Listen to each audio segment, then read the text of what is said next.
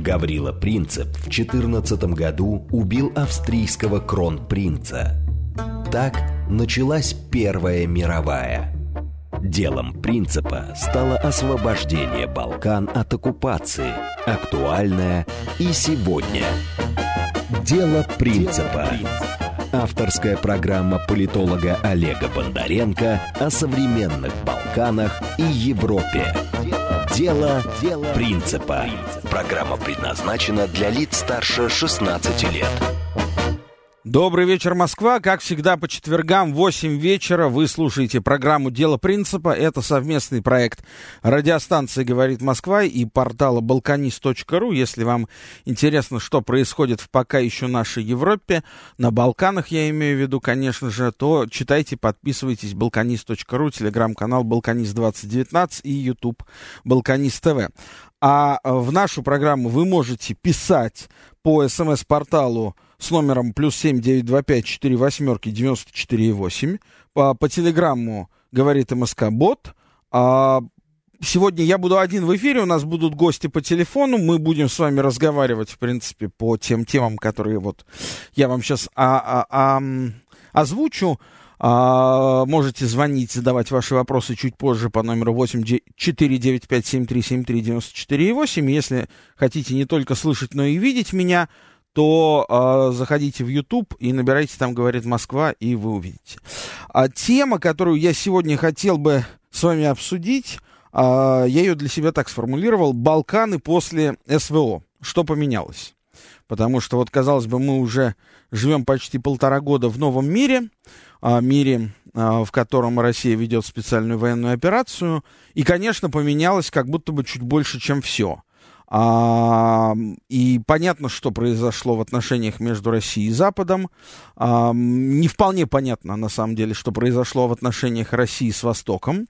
А сегодня я бы хотел с вами поговорить о том, что произошло в отношениях России и с ролью России, влиянием России на Балканах. Итак, как вы помните, 24 февраля прошлого года началась специальная военная операция России против Украины, ставившая своей целью денацификацию и демилитаризацию последней. А в первую же неделю начала военных действий Европа как Европейский Союз, так и другие страны Европы, кроме Сербии, а, заявили решительные протесты и объявили о введении санкций против Москвы. Санкции касались практически всех сфер сотрудничества, от запрета продажи европейских товаров в России до запрета авиаперелетов российских компаний а, на Запад и покупки российской нефти.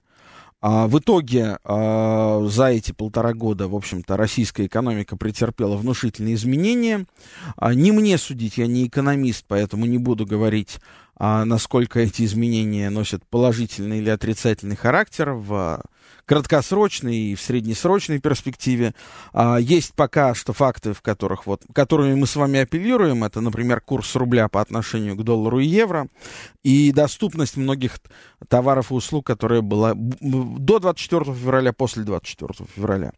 А, также очень существенно поменялась а, и об этом, в общем, многие эксперты говорили прямым текстом, а, наполняемость российского бюджета, я имею в виду статьи по наполняемости российского бюджета а, из страны, которая обеспечивала 40% газа в Европу, Россия на данный момент в 8 раз ухудшила, уступила своей позиции и по трубе дает только 6% газа, а с учетом того, что до сегодняшнего дня, до последнего момента, а, энергетические доходы, доходы от поступлений а, платежей за нефть и газ были составляли больше половину российского бюджета, это, в общем, отразилось, это отражается на нашей с вами жизни самым непосредственным образом. Ну так, вот начнем говорить применительно конкретным странам Балканского полуострова. И начнем, конечно, с самого на сегодняшний день главного партнера, самого влиятельного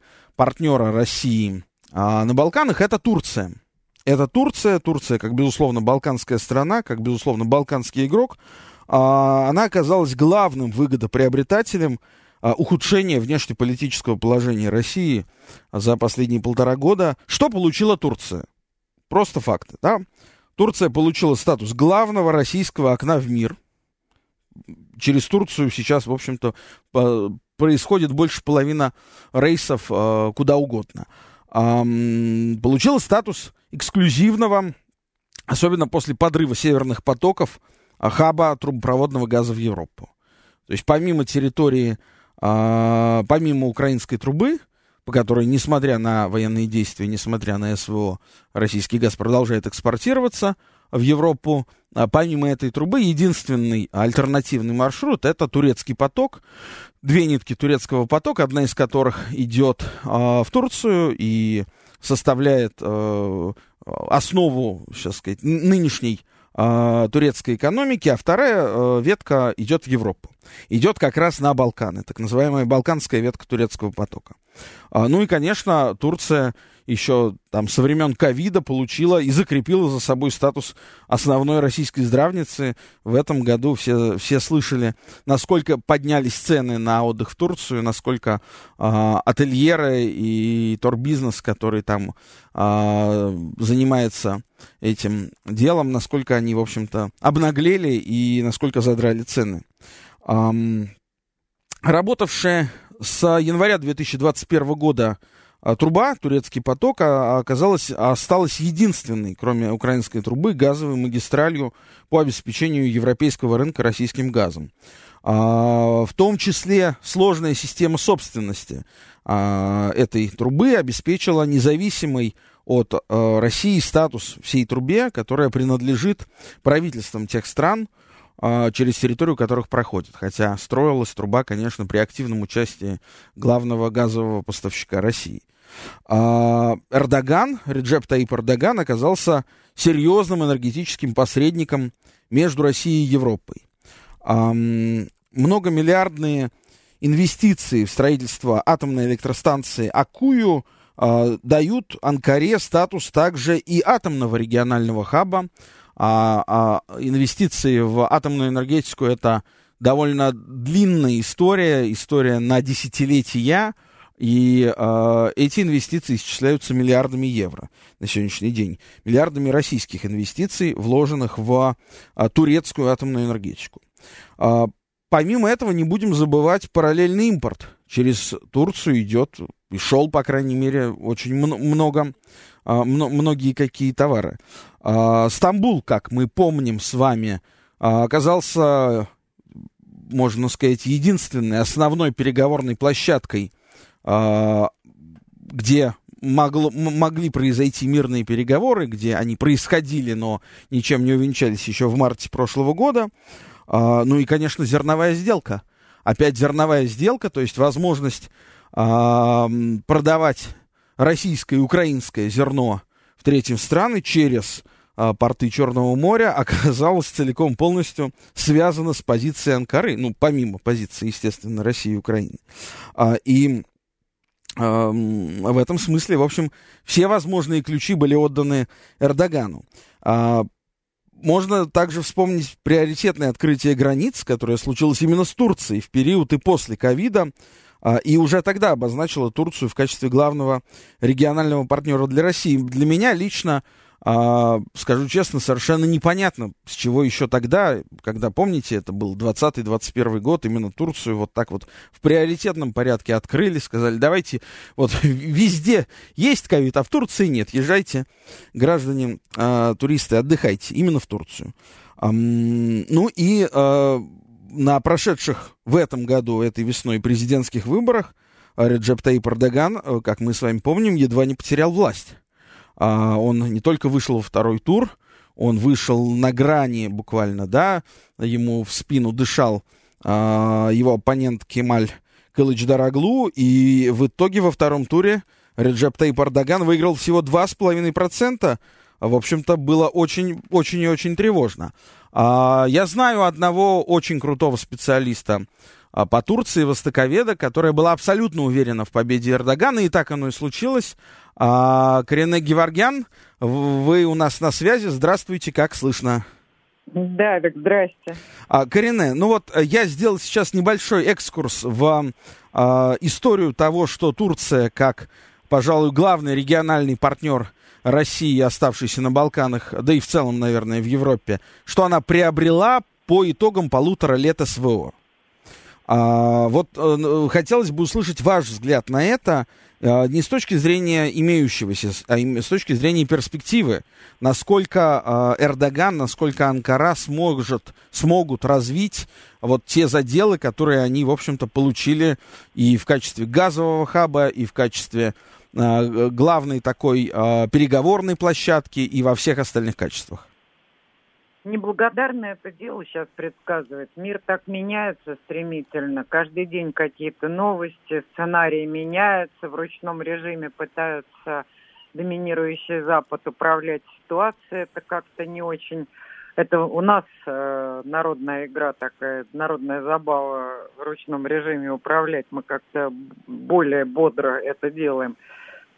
Так что все может быть, э, и общая картина так или иначе влияет а, на Турцию. Я бы сказала, что все, что вы перечислили, поддержало действительно Турцию и поддержало Эрдогана. Но спасет ли это отца турецкой демократии или отца будущей Османской империи, это большой-большой вопрос, учитывая зависимость страны от э, импорта и от экспорта. Все-таки это страна, не обладающая ресурсами, борющаяся сейчас за морскую акваторию. Вы знаете, это новая доктрина а, после стратегической глубины, да, вот углу, который был когда-то министром иностранных дел, по-моему, да, вот, э, была такая книга «Стратегическая глубина», но это касалось суши. А вот сейчас они хотят расширить э, свои владения морские, то есть акваторию, потому что вблизи, собственно, если посмотреть на карте, э, этому противостоят Кипр, Израиль, Египет и так далее. То есть, э, ну, скажем так, конкурентов у Турции в этом деле довольно много. И поэтому им удалось только с Ливией заключить некий договор двусторонний относительно морских э, границ.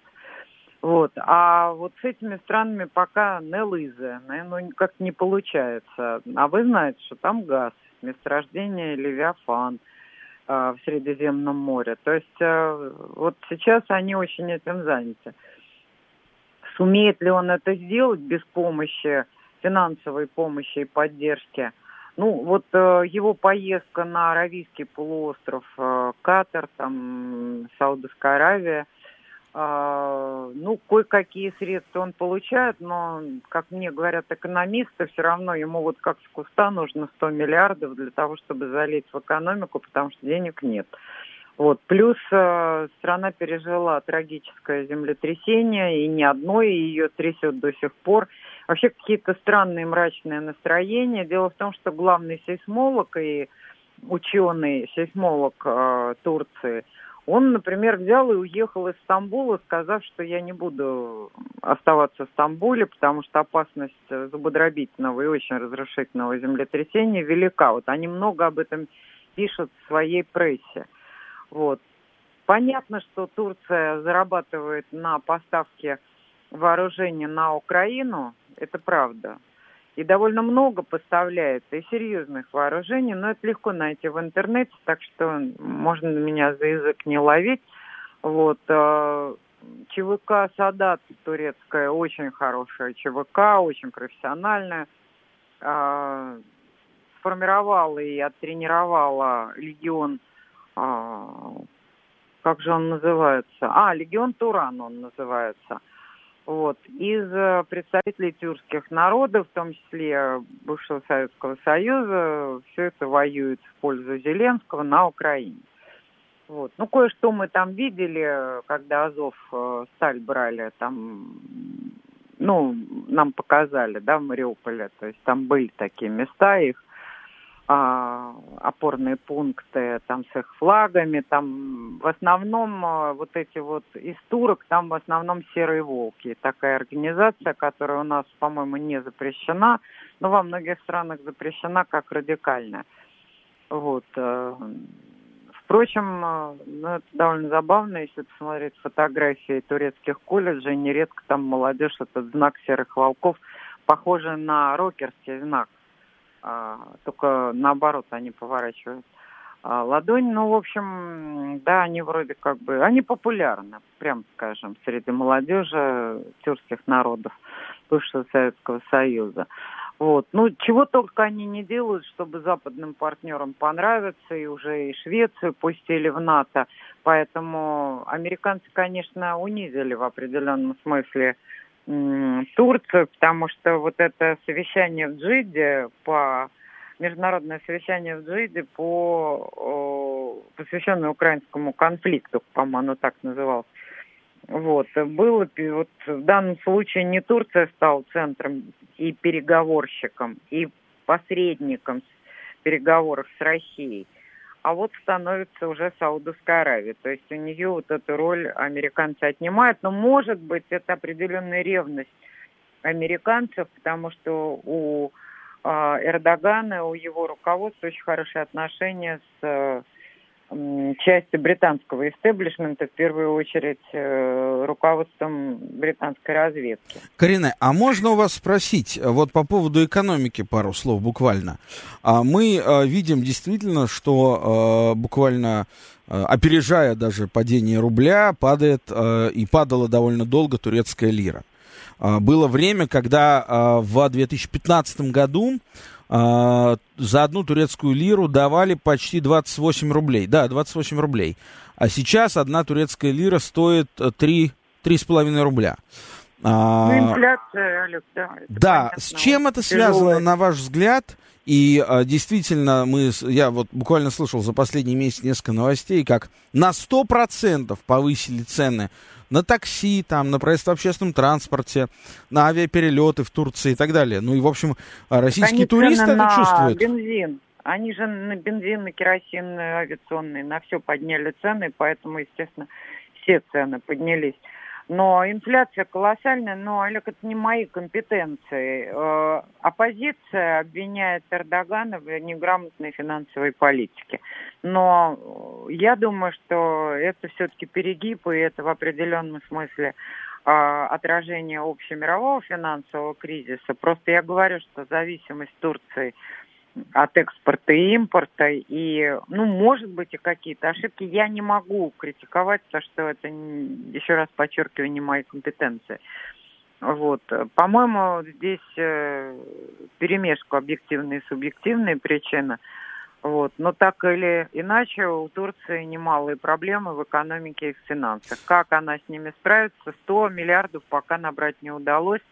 Впрочем, э, как мне стало известно, было принято решение, там огромный список, э, я из иранских источников это выудила, этот список э, продажи разных предприятий, госпредприятий э, довольно серьезных, и вот они вроде предлагают это, то есть распродают пока имущество. А на ваш взгляд, вот последний вопрос, геополитически, на ваш взгляд, а, вследствие того, что Россия начала СВО, а, у Турции возник шанс стать а, таким долгосрочным региональным союзником России? Или, или наоборот, Турция получила больше влияния а, как международный посредник для Москвы, чуть ли не эксклюзивный. Кто... Как посредник, это правда, да. Она была этим посредником, но перестала им быть. Это первое. Второе, союзником она по определению быть не может, потому что она член НАТО и должна подчиняться. Но вот Путин сейчас туда НАТО, собирается да. ехать буквально на днях, как мы с вами а, знаем. Владимир Владимирович. Владимир ну, Владимирович. вы знаете, это турецкие средства массовой информации это пишут, а вот Песков довольно сдержанно выразился. Он сказал, я, во всяком случае, я, правда, сегодня весь день практически провела в парке Патриот, но может, что-то пропустила. Но Песков же очень сдержанно сказал, что да, договорились о встрече, но место и время не определены до конца. Но перед этим, как вы помните, администрация президента заявила, что она больше не будет анонсировать международные визиты Владимира Путина в избежание различных эксцессов. Так что мы вдруг можем с вами завтра проснуться и увидеть Владимира Путина в Анкаре. Может быть, не знаю. Но я думаю, что вообще в нынешних условиях а, таких э, небезопасных при, конечно, высокой квалификации э, личной охраны нашего президента, ну, как-то мне боязно за него, честно говоря. Вот, э, где гарантии? Тем более, что довольно забавно, вдруг турки вспомнили, что когда-то э, был убит э, несколько лет назад наш посол Карлов. Когда они это вспомнили? Вот. Сейчас? Сейчас, да. Накануне и опять визита? следствие продолжили, да, ага. и кого-то там арестовали в связи с этим. Вот, ну, то есть якобы, ну, ну, ну видно, что они стараются вот, э, как-то показать, что вот они так вот... Э, ну, в сухом ну, остатке знаю, да. Турция увеличила свой вес, удельный вес, вследствие начала СВО. И, очевидно, будет этим пользоваться дальше. В какой-то степени можно сказать, но это было очень временно. Вот я вам скажу, и не сильно она увеличила угу. свой вес, потому что играла сразу на всех досках, то есть и Украине поставляла вооружение, и Западу нравилось, и Швецию берет в НАТО. Это феномен Эрдогана или это, в принципе, любой бы на его месте так бы себя вел, на ваш взгляд? Я думаю, что по внешнему контуру любой политик бы вел себя так, потому что, ну, география это судьба, и я далека от того, чтобы, там, скажем, говорить какие-то оценочные, высказывать суждения относительно Турции, тем более из моих этнических уст это будет довольно двусмысленно а, да, звучать. Вот. А, я думаю, что география это судьба, и если то Османская империя и Турецкая республика вели себя таковым образом, разворачиваясь иногда на 180 градусов, но, видимо, у них не было иного выхода. Но тем самым они всегда и в этом а, это вызывает уважение. Они всегда старались удержать по максимуму свой суверенитет и всегда были очень талантливыми, просто выдающимися переговорщиками. Именно поэтому я напомню, когда а, Екатерине были предложены переговоры, то вот э, э, по легенде или во всяком случае, может, это подлинные исторические факты. А, Суворов именно отговорил ее и сказал, что только после победы и полной капитуляции. Никаких переговоров, ни на какие переговоры с турками не идти, они все равно обманут. Еще буквально вот. полторы минуты прошу вашего внимания. Два слова хочу сказать, э, у нас будет скоро выпуск новостей. Два слова про Грецию. Греция была э, до 24 февраля прошлого года а, конечно, э, оставаясь страной и членом НАТО, оставаясь страной членом Европейского Союза, одной из самых лояльных России, одной из самых эм, удобных для России, давайте даже так скажем, стран, даже была попытка в 2014-2015 году а, выйти из зоны евро. А, ну, это тогда не случилось. Было много надежд возложено на тогдашнего премьер-министра Греции Алексиса Ципроса. В общем-то, он, на мой взгляд, эти надежды не оправдал. Корене, на ваш взгляд, Греция ну вот в нынешней ситуации она вышла из всех возможных с Россией форматов сотрудничества. Единственное, что греки продолжают делать, выдавать визы туристические визы, пока еще. Буквально полминуты скажите, а вот с Турцией греки а, могут сейчас серьезно поссориться? Или Эрдоган может начать внутринатовский конфликт с Грецией? Или из-за того же самого там Северного Кипра? Или нет? Я не думаю, что у него сейчас есть на это силы, тем более, что его западные союзники как-то больше толкают его туда, к Закавказью, к Средней Азии, к Ирану. Вот, а, вряд ли.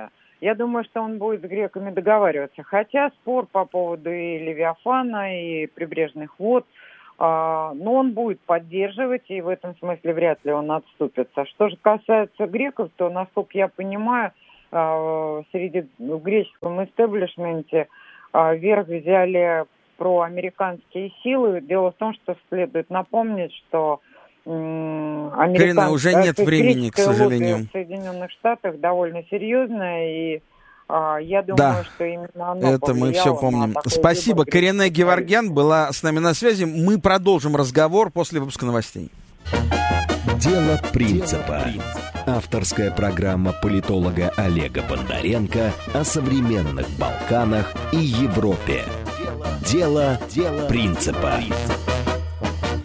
Продолжаем наш эфир. Напомню, это совместный проект радиостанции «Говорит Москва» и портала «Балканист.ру».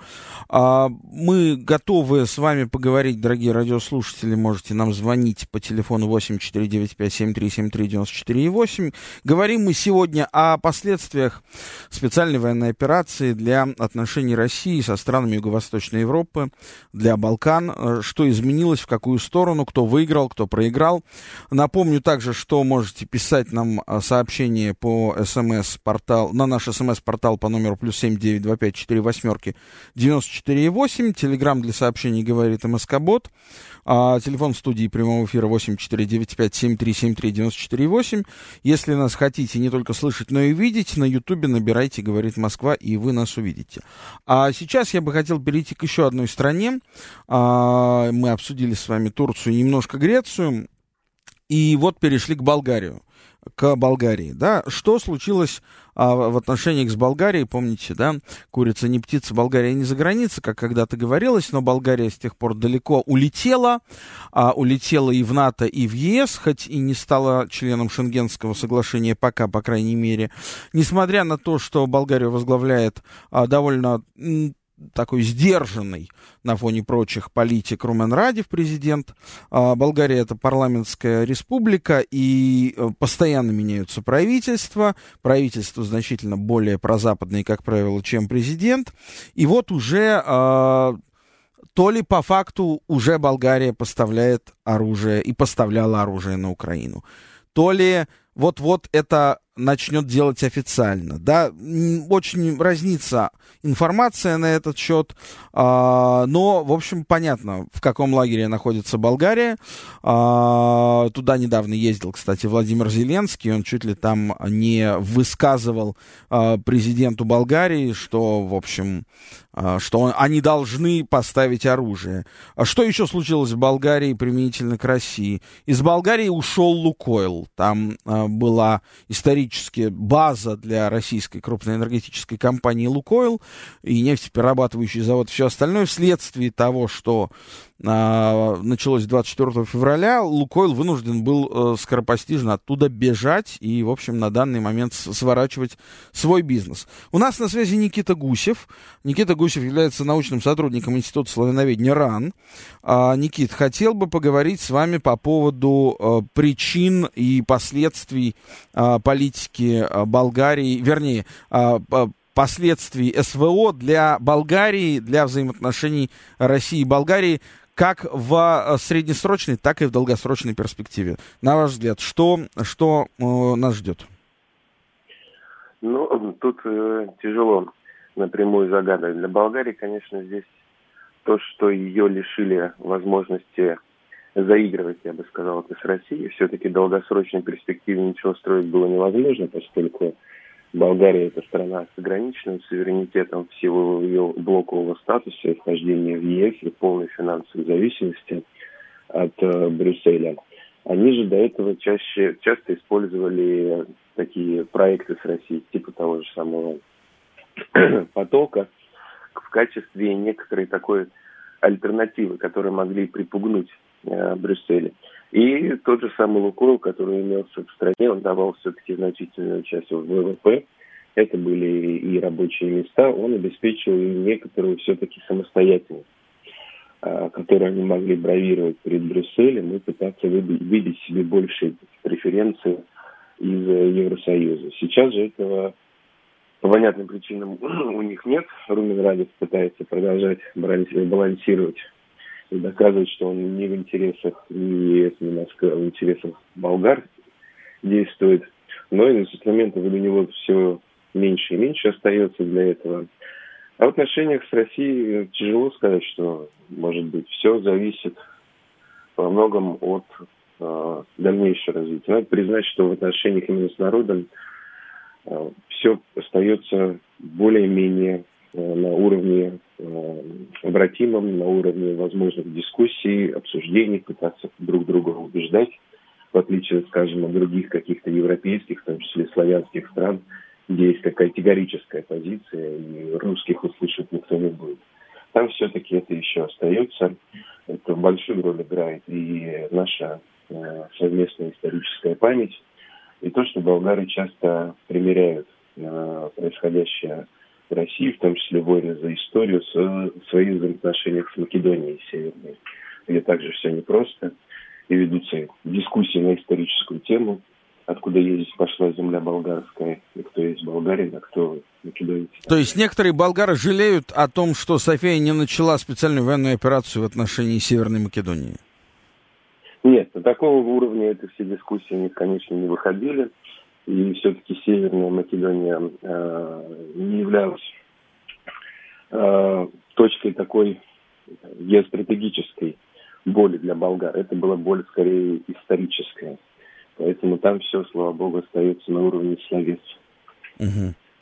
Но, к слову, о Северной Македонии, а, если в 2021 году, и мы об этом говорили в нашей программе, а, туда запустили впервые за чуть ли не за 30 лет, с начала 90-х, а, прямое авиасообщение, и летали самолеты Москва-Скопья, и вот у нас был представитель ту, тур-индустрии, э, который это все организовывал и рассказывал, как это здорово, как там замечательно, как любят русских, как там все дешево, как не нужна виза была и все такое прочее. Собирались в 22 году они как они мне рассказывали, запускать прямой рейс на о, прекраснейшее озеро Охрид, где вот тут, кстати, как написал недавно портал «Балканист», а, на дне озера Охрид нашли самую старую в Европе деревню а, возрастом 8 тысяч лет а самую старую в Европе деревню. Ну, ну так вот, а все это, понятно, накрылось медным тазом, а, поскольку авиасообщение между Россией и Европой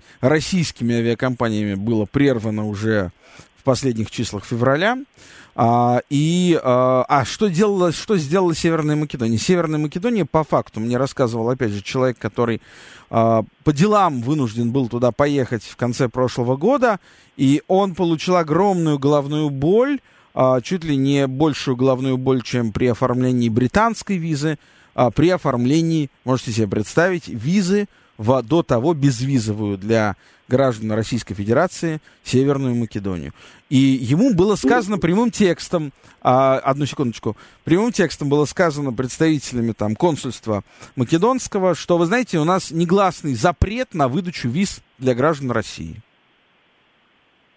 Ну, в отношении Болгарии такого точно нет. Это я и по собственному опыту знаю. Посетив в сентябре прошлого года страну, приняв участие в торжествах, посвященных юбилею освящения храма на Шипке. Но понятно, а почему так Македония себя ведет, на ваш взгляд? Взяли, по здесь сути, запретили выдавать визы россиянам. Ну, здесь же проблема такого вот балканского местечкового сознания. Э, стремясь быть в Европе, куда, несомненно, Северная Македония стремится в силу своих внутриполитических причин, прежде всего конфликта между славянским и албанским населением. Она пытается найти себе как бы такой зонтик, который, если что, будет умиротворять всех. А, они стремятся быть святее Папы Римского. И таким образом вот это вот балканское рвение оказаться Европой больше приводит к тому, что они стремятся оказываться Европой больше, чем она сама в ее худших чертах. Как в XIX веке это было при модернизации и заимствовании каких-то слепых черт, которые превращались в карикатуру так это сейчас происходит при геополитических каких-то действиях. Копируя Европу, стремясь ей угодить, они ее перещеголяют, э, доводя все это до абсурда и действуя в ущерб себе. Нам и чем, пишут... соответственно, меньше страна и проблемнее, тем это больше. Вот Македония как раз страна маленькая, проблемная, и ярко проявляется. Нам пишут наши слушатели, в то время, когда болгарское оружие убивает наших пацанов, мы, как всегда, будем к ним относиться с пониманием. Ну, Сергей, а, наверное, все-таки не болгарское оружие, а советское оружие, да? Вот. А дальше, если вы смотрели фильм «Оружейный барон», как это все в мире устроено, то вот вы можете себе представить. А, к сожалению, это бизнес, большой бизнес на крови. Виталий спрашивает, болгары еще при молитвах поминают нашего царя Александра II? Никита.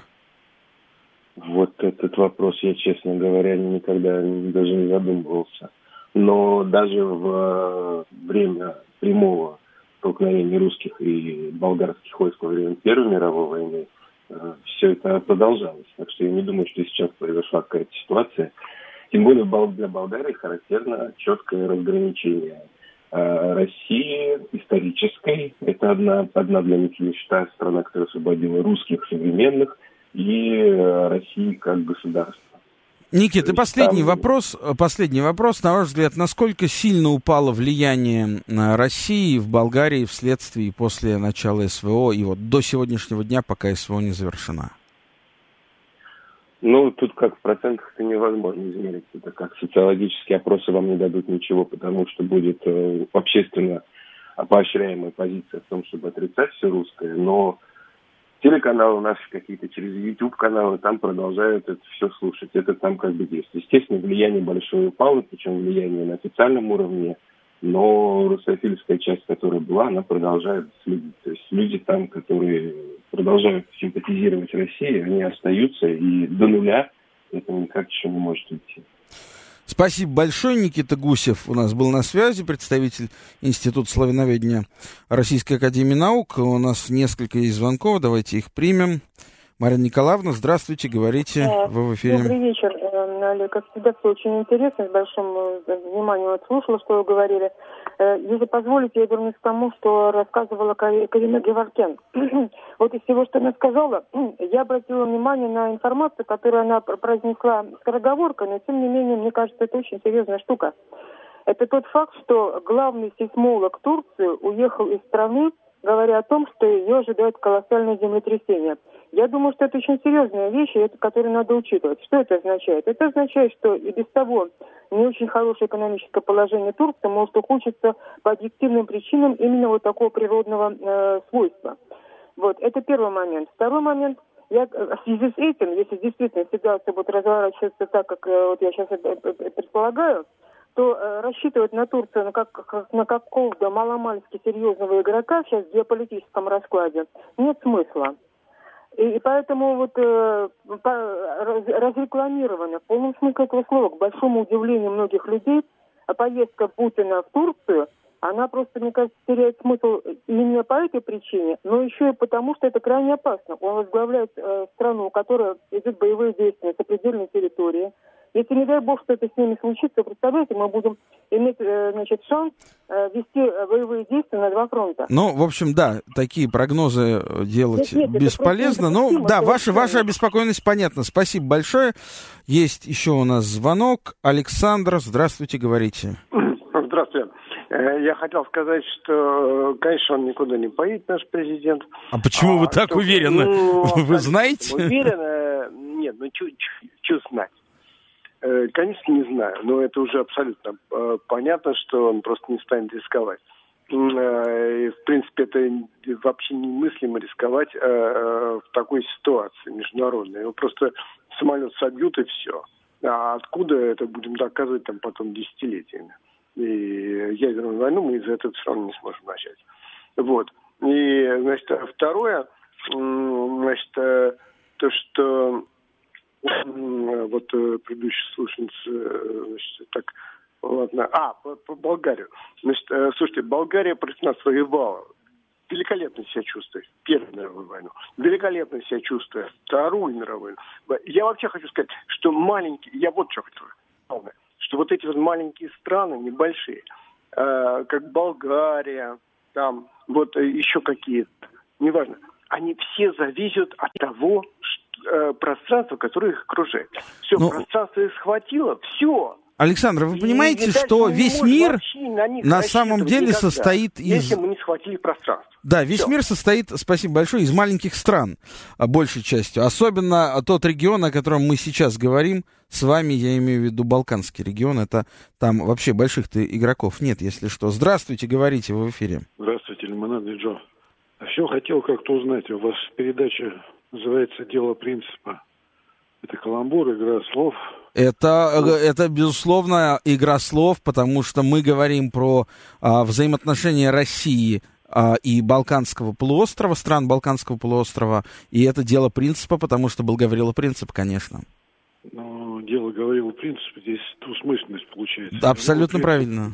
Да. Говорила принцип террориста, он убил двух человек. Это герцога Фердинанда и его супругу. Ну, а сербы его чтут и считают героем национальным, потому что он а, боролся за независимость э, Сербии. А у вас какой-то вопрос был? Да нет, вот, собственно, Просто вопрос. хорошо. Вы оцениваете название передачи? С большой Ну, я его сам придумал, значит, как я его могу оценивать? Спасибо. Так, еще звонок. Принимаем. Сергей Алексеевич, говорите. Вечер. Здравствуйте. Ситуация с отношениями между Россией и Турцией, а точнее между Путиным и Эрдоганом, э, изменилась после того, как Эрдоган неожиданно выдал этих украинских головорезов Киеву, а хотя Путин говорил и хвалил Эрдогана, что это человек слова. По сути, Эрдоган, Эрдоган наплевал на доверительные отношения с Путиным. Как это отразится на дальнейших отношениях Путина к Эрдогану, покажет время. Но, на мой взгляд, вот налаженные ранее доверительные отношения Путина с Эрдоганом не дают оснований э, на, для какого-то оптимизма в будущем. И история подтверждает это, что доверительные отношения на высшем уровне полезны, но они не способны оказать решающее воздействие на ситуацию в случае столкновения национальных интересов сторон. Тем более при таком руководителе, как Эрдоган, который, по-моему, вибрирует и прогибается на все стороны. Спасибо. И Спасибо, Сергей Алексеевич, ваша позиция ясна. И еще один звонок. Олег, мой тезка. Здравствуйте, говорите. Здравствуйте. Ну да, совершенно верно. Мне кажется, Турция себя даже дискредитировала как потенциальная площадка для мирных переговоров, тем самым, что отдала на Украину азовцев. Совершенно верно.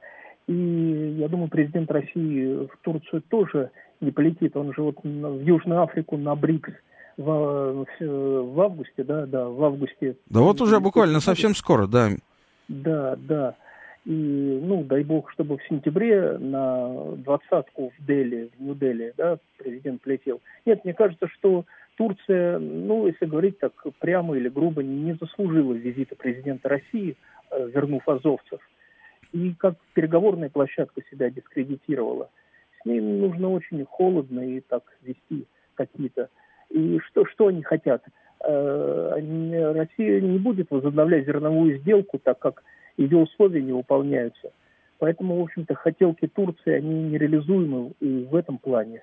Вот это я хотел бы, наверное. Спасибо. Ну, приблизительно позиция слушателей ясна, и она совершенно синонимична позиции экспертов. Ну, и я, в общем, также приблизительно думаю, никогда не был большим тюркофилом. Хотел бы еще, у нас осталось буквально 6 минут, хотел бы еще несколько слов сказать по поводу моей любимой Сербии. Конечно, было бы несправедливо обойти а, Сербию а, в разговоре о, о последствиях СВО для Балкан. А, при кажущихся наименьших потерях в сравнении с другими странами а, Сербии а, в стране был, в общем, можно сказать, выключен режим наибольшего благоприятствования российскому бизнесу, который действовал там довольно долго, на протяжении многих лет, вот с начала десятых годов, там, больше десяти лет. Это уже чувствуется во многих сферах. А, Нейтральный статус, который Белград объявил а, благодаря позиции президента Александра Вучича а, буквально через три дня после начала СВО, он является а, скорее очень важным для государства, таким моментом, формализующим позицию а, Сербии, но в силу того, что экономика Сербии давно и прочно вросла в общеевропейские экономические институты, де-факто в стране а, есть, может быть, один-два банка, просто для понимания, а, которые согласятся открыть счет, а, допустим, бизнесмену с российским паспортом. Это вот практика такая. Уже на сегодняшний день, вот 2023 года, увы. А, параллельно с этим 200 тысяч а, наших соотечественников, около 200 тысяч российских релакантов, прежде всего из сферы IT, гуманитариев, а, уже начали существенно влиять на, на прежде чересчур консервативную сербскую жизнь. А эти люди приехали в Сербию, остались там жить, по крайней мере, на какое-то время. И, а, в общем-то, а, уже а, там президент Сербии Вучич говорит, что давайте мы дождемся, когда в Сербии будут первые в Европе роботы, придуманные русскими айтишниками. То есть, в общем, история делает такой интересный круг заново и спустя сто с небольшим лет, с поправкой на время а, и людей, естественно, да, оказывается, что снова какие-то русские специалисты, а, конечно, может быть, это не те аристократы, которые несли науку и культуру а, в 20-х годах 20 века, но тем не менее это какие-то технари, которые тоже могут быть полезны для сербской экономики. А, и из крупных предприятий продолжает работать нефтяная индустрия Сербии, а, структура, которая контролируется группой «Газпром». А, немного изменив структуру собственности, она продолжает получать нефть по Адриатическому нефтепроводу из Хорватии. А при этом, например, Лавров а, не смог приехать для понимания в Белград, потому что ему не дали воздушного коридора другие сопредельные страны, и, это на самом деле важный момент для понимания того очень э, суженного коридора возможностей для России в отношении действительно союзной союзной Сербии. А, вот. А, из других крупных компаний, которые остались в Сербии, можно выделить российские железные дороги, но они потихоньку завершают этап модернизации, а, и, в общем-то, все крупные инвестиционные проекты, насколько я знаю, по крайней мере, со стороны РЖД в Сербии закончены. Так что тоже, в общем-то, нет поводов для радости. Ударила по российско-сербским отношениям в том числе специальная военная операция, у нас есть еще один звонок. Много звонков. Я очень рад, что наша тема такая актуальная, интересная. Но простите, если я не, не все их могу принять. Здравствуйте, вы нас слышите? Да, добрый вечер, Олег. Да. Дмитрий Москва, спасибо за эфир. Исходя из всей темы, а, как специальная военная операция повлияла на политику на Балканах, как раз о Сирии вопрос – Э, все наблюдают э, достаточно, э, кто-то скажет сбалансированную, кто-то скажет противоречивую позицию Вучича в отношении специальной военной операции, где-то пытается он сохранить какие-то отношения с Россией, с другой стороны на него давят с поставками оружия и постоянно это вбрасывается. Вот как, на ваш взгляд, на внутриполитической ситуации в Сербии э, повлияет такая сложная позиция? Потеряет ли Вучич какую-то поддержку, наоборот, ее приобретет, и как это отразится на предстоящих, э, пусть и не в ближайшее время, э, выборах, поменяется ли расклад в э, парламенте? Спасибо, Дмитрий. Действительно очень хороший вопрос. У меня осталась одна минута, чтобы на него ответить и мы закончим. А, дело в том, что э, любой политик в Сербии, который бы сказал, что он вводит санкции против России, он бы э, очень сильно рисковал. Рисковал тем, что буквально в течение нескольких часов под его резиденцией тут же бы собралось несколько десятков тысяч, я не преувеличиваю, человек, которые бы просто могли сделать что-то нехорошее против любого политика, который бы сказал, что он вводит санкции против Москвы и там де- делает какие-то антироссийские заявления. Поэтому любой политик, и тем более такой, как Александр Вучич, который вышел а, из самой вообще ультрапатриотической сербской радикальной партии, а, естественно, никогда не пойдет на какие-то резкие шаги и не сделает ничего, что можно будет трактовать антироссийским образом. Другое дело, что есть политика, а есть экономика. В плане политики Александр Вучич всегда будет соблюдать вот этот нейтралитет, который задекларирован. Но в плане экономики, увы, а Россия не смогла создать какой-то воздушный мост с Сербией, а, и по этому мосту там экспортировать все возможные какие-то ресурсы. А экономически и финансово Сербия целиком и полностью связана, конечно, с Европой, и никуда от этого не деться. У нас время подошло к концу. Слушайте нас по четвергам в 8 вечера. Это был Олег Бондаренко, программа «Дело принципа». А, читайте балканист.ру, подписывайтесь на наш телеграм-канал и будьте счастливы. Пока.